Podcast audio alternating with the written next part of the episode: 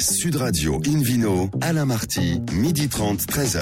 Bonjour à toutes et à tous, ravi de vous retrouver pour ce rendez-vous dominical d'Invino Sud Radio. Nous sommes délocalisés chez le caviste Nicolas à Paris, au 31 Place de la Madeleine. Je rappelle que vous écoutez Sud Radio à Bordeaux par exemple sur 103.2 et qu'on peut se retrouver sur notre page Facebook Invino. Aujourd'hui un menu qui prêche comme d'habitude la consommation modérée et responsable avec notamment des vins sympas, un peu plus chers que la semaine dernière. Là on va dépasser les, les 10-20 euros la bouteille.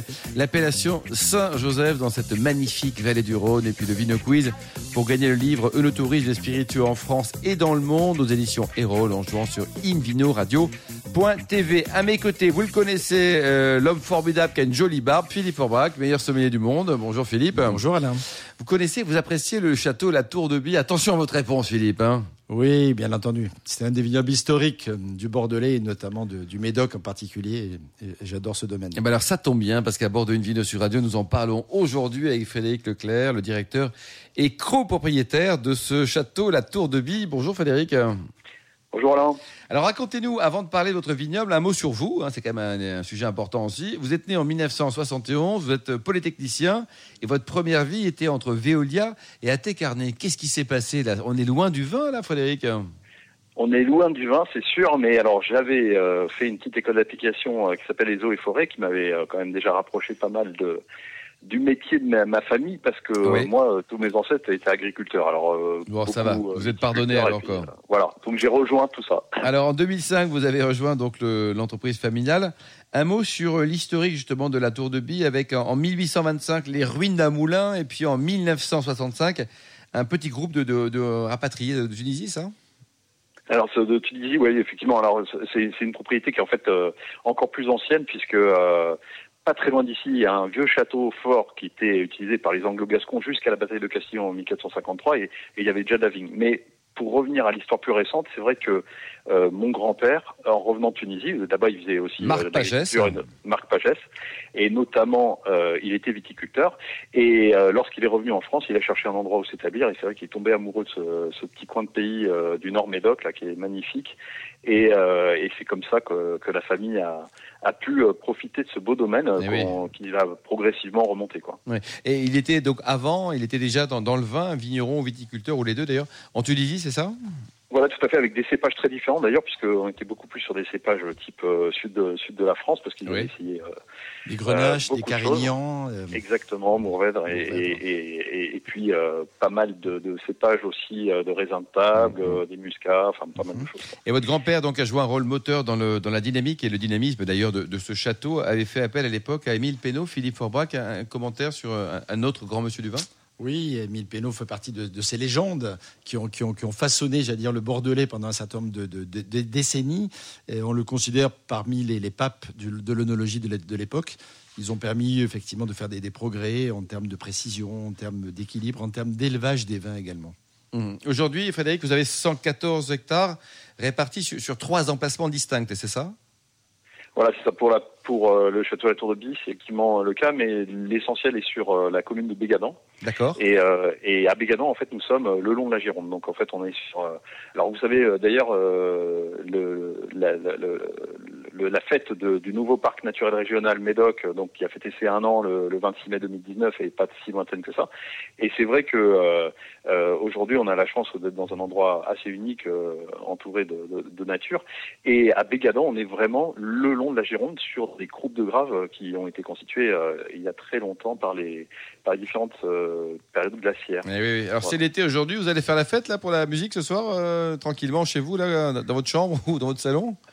Oui, oui ben on, va on, on, va en profiter. Il fait, il fait beau, un temps toujours agréable à cette période dans, dans, dans cette région et donc on va en profiter. Je pense qu'on va en profiter aussi pour pour déguster. Avec modération, mais quelques bonnes bouteilles. Avec vous, Philippe Forbach, qui est un voilà. grand chanteur devant l'éternel, vous allez chanter ce soir. Vous n'avez pas le choix. Là. On va chanter tout à l'heure. 21 déjà, juin, vous préparez-vous là. De, Alors, d'enchanter les palais et de, de, et de, faire chanter, effectivement. Frédéric Leclerc, donc là, euh, un petit mot sur la vinification. Comment on peut définir le, le style de votre château, la, la Tour de Bille Alors, nous, on est sur. Euh, alors, vous avez évoqué Émile Pénaud. C'est vrai que mon grand-père a été, a été très ami avec Émile Pénaud. Et lorsqu'il est arrivé à la Tour de Vie, d'ailleurs, pour la petite histoire, il avait dit, écoute, je, veux bien travailler avec toi à la Tour de Vie, mais il faut que tu fasses quelque chose. Parce que les vins avaient un petit goût résiné à l'époque. c'est bon, ça aussi. Et, euh, il avait pris euh, une petite hachette. Mon grand-père se demandait ce qu'il allait faire. Il, était monté avec lui en haut du cuvier, et puis c'était des, des, des, cuves comme celles qu'on a toujours en bois. Et donc il a, il a commencé à hacher le, le, le chapeau hein, d'une cuve et il lui a dit, tu vois, ça c'est du pain. Il y avait en fait les, les, les, couvercles avaient été refaits en pain et donc ça donnait ce petit goût résiné. Donc il a dit, écoute, moi je veux bien travailler avec toi, mais la première chose c'est tu changes toutes tes couvercles et tu remets du chêne. Eh, le bon sens, voilà. le bon sens près de chez vous, quoi. C'est. Et, et, ouais. et, et, en ce qui concerne nous, notre, notre travail, c'est vraiment euh, un, un, travail euh, qui, qui s'inscrit dans la, dans la tradition en fait euh, des pénaux, donc la tradition bordelaise de vinification avec euh, pas mal de précision, mais on est sur du matériel ancien, donc on a gardé toutes nos, nos cuves en bois, on, on fait toujours euh, un élevage en barrique, nous, de 12 mois.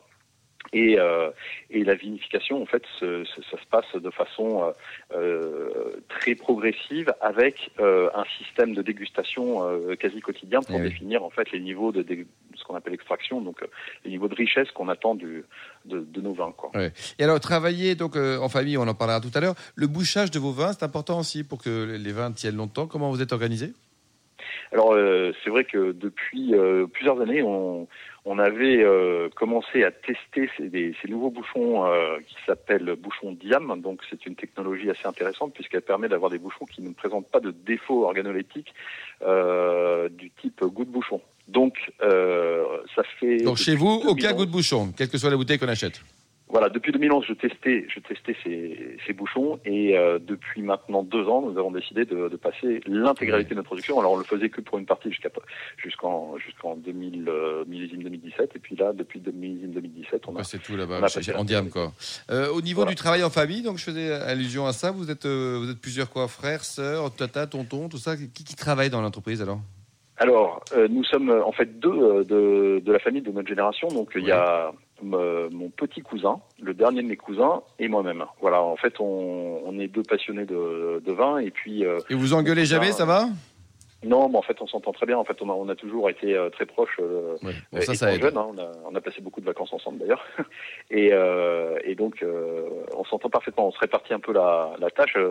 C'est vrai que mon cousin est, est très euh, porté à, à, à l'organisation de notre commercialisation. Nous, on travaille surtout avec le marché, ce qu'on appelle traditionnel, donc les cavistes et restaurants en France, et donc il, il, bouge toutes les semaines, il va rencontrer les gens parce que c'est hyper important, surtout pour nos vins de, de, de Bordeaux, d'aller d'aller faire goûter et, et d'aller expliquer aux gens un peu ce qu'on fait. Mmh. Et puis euh, bon, ça ne m'empêche pas de le faire aussi, mais moi je m'occupe aussi beaucoup plus de la partie technique. Je technique, suis euh, vous êtes répartis les rôles, on va dire. Quoi. Euh, ouais. Et au chez. Ingénieur voilà. oblige. On m'a parlé d'une trilogie en 2015. C'était quoi ça? Alors en 2015, oui, on a, on a fait, euh, on a eu l'idée de, de, de, tester hein, des, mono, des monocépages parce que vous savez, nous on a plusieurs cépages dans nos vignes euh, et il y en a trois qui, qui sont assez emblématiques de, du Médoc, donc euh, le Cabernet Sauvignon, le Merlot et le Petit Verdot, qui est un cépage très intéressant euh, qui vient du Béarn d'ailleurs et qui est donc euh, pas tout à fait de la région à l'origine, mais qui s'est bien implanté dans le Médoc. Et, et, donc on a décidé de faire euh, une barrique de chaque. Et, et c'est un vin qu'on a commencé à commercialiser il y a peu de temps parce que je voulais vraiment qu'il qu ait fini son élevage. C'est un élevage long euh, avec euh, des parcelles euh, assez anciennes, donc euh, beaucoup de concentration dans les vins et, et on voulait quelque chose d'un peu particulier et d'abouti. Donc on, on, a commencé en 2015, on a fait en 2016. On ne fait pas tous les ans, hein, ça dépend vraiment. Uniquement des, les, les, belles années où quand vous, vous, le sentez bien. Philippe Forbrac, c'est assez étonnant parce que euh, un monocépage, on en trouve dans pas mal de régions, en Bourgogne par exemple, mais à Bordeaux, c'est original ce qu'ils font tous les, les, deux frangins, les deux copains. Oui, c'est intéressant. Euh, ça donne du coup un caractère qui est un peu euh, inhabituel par définition. Euh, on a plutôt tendance à, à privilégier l'assemblage parce que justement ça permet de, de, de, de compléter ou de d'harmoniser, d'harmoniser, mais surtout de, de, trouver un certain équilibre. Quand on fait monochépage, on, on est tributaire. Et donc, eh oui. du coup, le choix se fait par le tri et par le choix du millésime qui convient bien à la maturité de ce cépage. Mmh. Alors le millésime 2019 justement Frédéric, il paraît qu'il est fantastique chez vous là, c'est ce que disent tous les vignerons de France chaque année quel que soit le millésime, mais vous c'est vrai? Alors c'est un millésime qui est, qui, qui, est intéressant, comme vous savez. Bon, alors à Bordeaux, euh, enfin pas qu'à Bordeaux d'ailleurs, mais c'est vrai que en France, en général, euh, on a cet effet millésime et qui est assez prononcé à Bordeaux parce qu'on a un climat un peu océanique, donc qui dépend vraiment beaucoup de la météorologie. Et, euh, et en fonction euh, des années, on a des styles tout à fait différents. Et ce qui est intéressant dans le, dans le 2019, c'est que suivant le 2018, qui est aussi un très beau millésime, euh, comme très 2017, chaud, avec, comme 2016, voilà, Voilà. avec un petit peu, un, un petit- avec une acidité un peu plus basse et donc une ouverture euh, très intéressante. Le 2019, lui, a renoué avec euh, du corps euh, beaucoup plus puissant. Il est assez charpenté. Il a également une acidité assez élevée. Et euh, c'est un millésime qui se goûte euh, à ce stade déjà très très bien. Et On à a votre avis, c'est un potentiel de garde ou pas? C'est-à-dire qu'on peut l'oublier pendant une dizaine d'années ou alors il faut se réveiller un peu avant? euh, non, sans aucun problème. Après, c'est vrai qu'aujourd'hui, on, on a tendance à boire les vins un peu plus jeunes. Moi, le Mm. premier, hein, c'est vrai que j'apprécie euh, de boire les, millésimes comme 2015-2016 aujourd'hui, qui sont, qui sont délicieux d'ailleurs. Et, Mm. et, et c'est vrai que euh, on peut très bien attendre euh, les 20, Ouais. 10, 15 ans, sur, surtout sur des millésimes comme Alors, ça. Frédéric, plus, hein. il, paraît que chez vous, c'est pas calme du tout. hein. Il, y a, il y a tout le temps du monde. Hein. 15 000 visiteurs par an. Quoi. Vous dormez jamais? Ben, c'est vrai qu'on a la chance de, de, situer dans une région finalement très touristique l'été, et, euh, et cet afflux euh, de, de visites, il, il démarre euh, dès le mois de mai, et, et donc nous on a, on a, on a, on a fait le choix d'ouvrir nos chais, euh, no- notre vignoble, euh, notre tour, parce qu'on a une tour en fait qui donne le nom, la tour de Bie. En fait, c'était une petite Donc il y a une vraie c'est un tour. Vous avez aussi un vrai un château. phare, voilà. On peut monter en haut et on a aussi un vrai château. On peut monter en haut et avoir une vue magnifique sur euh, sur l'estuaire de la Gironde. Et donc on s'est dit, euh, on, on laisse ça euh, euh, de façon euh, ouverte pour tous ceux qui veulent venir.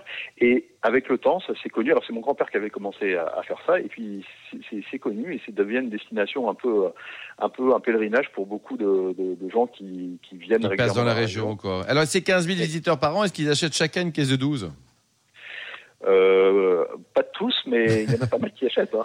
ouais. Donc, c'est un, un réseau de vente euh, non négligeable. Frédéric. hein. Pour nous, c'est important. Euh, Les, les particuliers, ça a toujours fait partie de notre stratégie de, euh, si je peux dire stratégie, mais en fait notre technique de commercialisation. Mais c'est vrai que Oui. d'être au contact direct euh, avec le client final, on trouve ça C'est très génial, important. quoi. Quoi. C'est... Bon, bah, écoutez, en tout cas, on vous souhaite euh, une excellente période estivale. J'espère qu'il y aura beaucoup de monde qui va venir vous embêter au moins en juillet-août pour compenser les, les mois précédents qui étaient un peu plus compliqués. Merci beaucoup, Frédéric Leclerc, Merci ce beaucoup, joli château, la- Merci- la Tour de Bille. hein. et euh, Merci également Philippe Orbach. Dans un instant, le Video Quiz. Video Quiz pour gagner un exemplaire d'un livre assez exceptionnel, hein, Eunotourisme et spiritueux en France et dans le monde, publié aux éditions Hérold. Sud Radio Invino, Alain Marty, midi 30, 13h. Retour chez le caviste Nicolas Paris, place de la Madeleine, pour cette émission 100% dédiée aux amateurs de vin. D'ailleurs, vous qui nous écoutez chaque week-end, vous pouvez nous contacter sur notre page Facebook euh, Invino pour nous signaler vos vignerons chouchou au coup de cœur. Et puis, on les invitera, grâce à vous, à bord de Invino Sud Radio. Philippe Forbrac, c'est le moment du Vino Quiz. Et oui, je vous en rappelle le principe. Chaque semaine, nous vous posons une question sur le vin et le vainqueur gagne un beau cadeau. Le nouveau livre Eunotourisme et spiritueux en France et dans le monde aux éditions Erol. Voici la question de ce week-end. Écoutez bien, hein. par quel moyen ouvre-t-on les bouteilles de petite récolte de Nicolas? Réponse A en dévissant le bouchon à vis. Réponse B avec un tire-bouchon. Ou réponse C en sabrant la bouteille. Pour répondre et gagner le nouveau livre Eunotourisme et spiritueux en français dans le monde aux éditions Erol, rendez-vous toute la semaine sur le site invinoradio.tv, rubrique Vino Quiz. Le gagnant sera tiré au sort parmi les bonnes réponses. Merci Philippe Forbrac. Invino sur Radio retrouve maintenant David Cobod, le cofondateur de l'Académie des vins spiritueux, pour nous recommander des, bons plans côté vin. David, alors la semaine dernière, je sais que votre chronique sur les, les vins à moins de 5 euros a fait un tabac, un tabac. Donc je pense qu'elle a plu à moins de 5 euros. Donc là, on augmente un peu cette semaine, David? Oui, on va, on va dire que c'est un repas de fête, puisqu'on va, on va royalement dépenser autour de 25 euros euh, la bouteille de, de vin. Euh, donc, euh, parfois, il faut varier les plaisirs.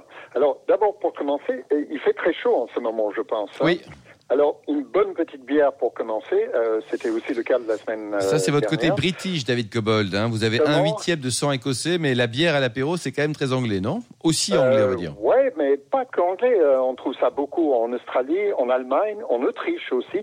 Euh, je suis allé dans un restaurant étoilé en Autriche. On sert des bières dans des longs verres euh, comme impératif euh, quasiment euh, imposé. hein. Philippe voilà. Forbach, vous servez de la bière dans votre restaurant, le, le bistrot du Oui, oui, sommelier à bien- Paris Bien entendu, on fait même des repas. Bien entendu, vous dites. hein. Bien Oui, entendu, oui. exactement. Et on fait même des repas dégustation, des menus dégustation autour de la bière, en dégustant euh, différents types de bières, une blanche, une brune, une ombrée, euh, Une bleue. etc., une bleue, des bières aromatisées, euh, des fameuses, euh, voilà, les fameuses bières à la, à la, à la- à la cerise, par exemple, etc. Et euh, voilà, mais tous les pays que vous avez cités, David, on fait, on sert de la bière en Belgique aussi, non?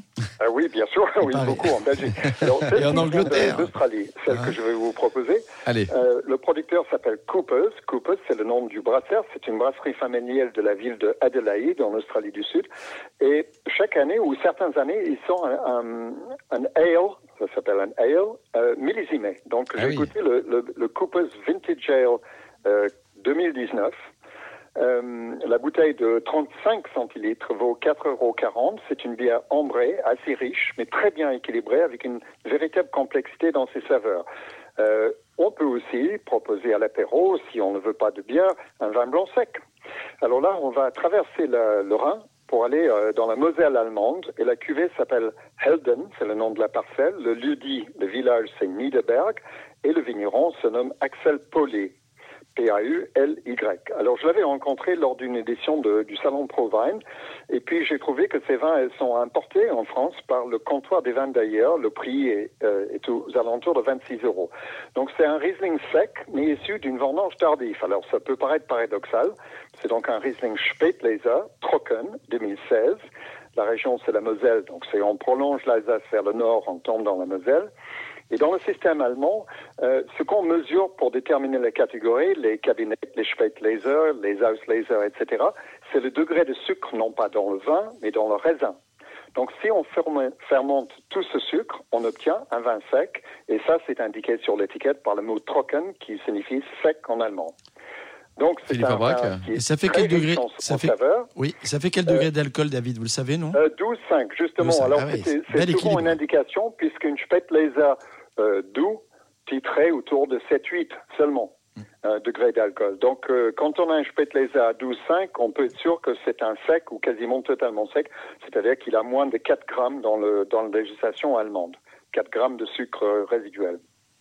Alors, c'est fermé par une capsule à vis, comme beaucoup de, de Riesling allemands. Et pourquoi j'adore les Riesling ben, Certains Riesling, je spécifie, parce qu'il y a des conditions, bien entendu. Surtout pas des caractères phénoliques, ça c'est le mot technique pour un- ce qu'on goûte comme herbacée, aux accents de hydrocarbures, pétrole si vous préférez. ça c'est bien pour la pub. goût- je trouve ce goût assez déplaisant, un peu vulgaire. Donc, je préfère me Riesling avec un alcool modéré, moins de 13 en tout cas, ce qui est souvent un gage de finesse. La couleur est claire, or pâle, reflet vert, nez d'estragon, fines herbes, écorce de citron, de fougère. La texture, c'est surprenant pour un Riesling où l'acidité est toujours très forte. La texture est très suave dans ce vin, donc ça donne une apparente rondeur et c'est certainement dû à une sublimation de l'acidité par cette lente maturation, puisque Spätlaser signifiant vendange tardif, on a dû vendanger à la mi-octobre, voire fin octobre, et ça concentre des saveurs. Euh, c'est un fruité alé- alerte, délicate, c'est vraiment une délice. Alors, on va passer au rouge? Allez, on passe. Alors là, on revient en France et on descend le Rhône jusqu'à Châteauneuf-du-Pape et la domaine de la Biscarelle, 2010. Alors, il se trouve que ce vigneron, euh, je l'ai entendu parler à cette radio, à cette antenne, il n'y a pas très longtemps. Il s'appelle Jérôme Grieco, euh, il travaille avec son épouse, il fait aussi un, excellent Côte-du-Rhône de village. Et j'avais euh, dans ma cave une bouteille, enfin une caisse, maintenant il n'y a plus qu'une caisse, il y a cinq, cinq bouteilles qui restent, du millésime 2010 de son Châteauneuf-du-Pape d'une jeunesse incroyable, encore plein de fruits, sans une ride, gourmand, frais en même temps, équilibré, parce que riche en saveurs, mais pas de lourdeur, pas de, sensation de brûlure par l'alcool. C'est une pure merveille avec un gigot cuit lentement ou même un lapin au four. J'ai essayé les deux parce qu'on n'a pas fini la bouteille à deux en, en une séance. Et ça vaut à peu près, enfin les millésimes courantes qui sont entre 2013 et 2016 sur le marché, 25 euros la bouteille. Mais ça les vaut. et hein. c'est un grand vin. Et c'est un 2010. C'est c'est une bonne année, euh, Philippe Forbach, 2010, hein, dans la vallée du Rhône en général? Oui, très joli millésime. Très joli Ouais, millésime, ouais. Très joli millésime. Et Jérôme m'a dit, quand je l'ai appelé pour le féliciter pour ce vin, il m'a dit, bah, le 2016, c'est c'est aussi bien. C'est aussi bien, quoi. Donc, euh, je vais peut-être commander du 2016. Bon, ben, très bien, David Cobold. Euh, Vous merci voulez beaucoup. une petite douceur pour finir, la Ah, une, petite Oh, douce, un petit, une petite douceur, allons-y. En plus, une rareté. Hein. C'est un blanc doux, très rare du Languedoc, une clarette de Languedoc Rancio du domaine de la Croix-Chaptal, vendange de novembre, avec des raisins botrytisés, ensuite un élevage en rancio, c'est-à-dire oxydatif. Alors, j'ignore le prix de ce vin. C'est un ami qui m'a apporté une bouteille de 50 centilitres. Je pense que C'est ça un dans les demi-ami 20, parce que 25 50 euros. centilitres, c'est pas un grand copain, non? C'est un petit Comment? copain. C'est un petit. C'est un, c'est un copain, un très bon copain qui m'apporte régulièrement des bouteilles de sa cave et on échange des dégustations comme ça. D'accord. Vous allez finir euh, avec des 8 budget centilitres total, de euh, demi-notes. pour tous ces vins euh, et la bière, c'est 80 euros pour À 80 quatre personnes. euros. Ouais, c'est super. C'est très bien, David. Merci en tout cas pour ce. Donc là, on augmente parce que si on a fait euh, 40 euros la semaine dernière, 80 aujourd'hui, on attend avec impatience la, la semaine suivante, Philippe Orbach. Non, là c'est 20, 80, il faut multiplier par 4, Ouais, c'est bien, ça, commence à cuber là. Donc je vais rester raisonnable la Oh, c'est bien. Merci beaucoup, David Invino. Sud Radio retrouve euh, Philippe Forbach, le président de la sommellerie française, pour une balade dans une belle région aussi. Saint-Joseph. Saint- En général, les saints sont plutôt jolis en matière de vin, non? C'est vrai, c'est vrai. Oui. Saint- Saint- Saint-Estèphe, Saint-Émilion, bien entendu, et puis euh, Saint-Amour. Saint-Amour Oui. notamment, exactement. Et là, c'est Saint-Joseph, euh, qui est une appellation qui se situe au nord de la vallée du Rhône, dans ce qu'on appelle le Côte du Rhône septentrional, euh, sur la rive droite du Rhône, sur les contreforts ardéchois. Elle est délimitée au nord par euh, l'appellation Condrieux, donc juste au sud de, des côtes rôties et du fameux château grillé. Et puis au sud, euh, on a l'appellation Cornas, et puis Saint-Péret, qui fait face euh, au vignoble à la fois de l'Ermitage et de la ville de Valence. Est-ce que vous savez, Philippe, comment on appelle Saint-Joseph en anglais? Elle va nous aider. Holy Joe. Très bien, très bien, très bien. Bravo, euh, David, t'es bien. On est, on est Bravo. très content ce dimanche Oui. où on va fêter donc le Saint-Joseph et on ouvre la bouteille, tout simplement aujourd'hui. Cette modération. appellation est, est ancienne puisque déjà à l'époque euh, gallo-romaine, on, on- on évoquait, euh, on évoquait ce, ce vignoble, Euh, mais c'est en 1946 qu'ils ont eu droit à l'appellation d'origine contrôlée, à la fois pour le rouge élaboré à partir du cépage Syrah, mais également pour le blanc qui est élaboré à partir de la- des cépages Marsanne et Roussanne. L'appellation est assez vaste, c'est une des plus vastes euh, du nord de la vallée du Rhône avec le Creuse Hermitage en face. Et pendant très longtemps, on a développé un peu le vignoble d'une façon euh, un petit peu euh, Aléatoire. Voilà, divers et variés, comme on dit. Il y a du complant partout, non? Et notamment sur le plateau, c'était plus facile à une époque parce que les coteaux, bah, c'est plus compliqué à gérer, c'est plus, c'est moins rentable, euh, c'est plus fatigant. Enfin, il y a tout, tout- ce qu'on peut imaginer quand on travaille effectivement pas à plat. Et donc, euh, mais il y a, ces dernières années, les gens de Saint-Joseph ont, ont, ont essayé de faire évoluer leur appellation. Ils sont plutôt bien arrivés en incitant les jeunes vignerons à revenir, à faisant des échanges de, de, de, de- surface et de re- regagner finalement, faire en sorte que la vigne regagne les coteaux.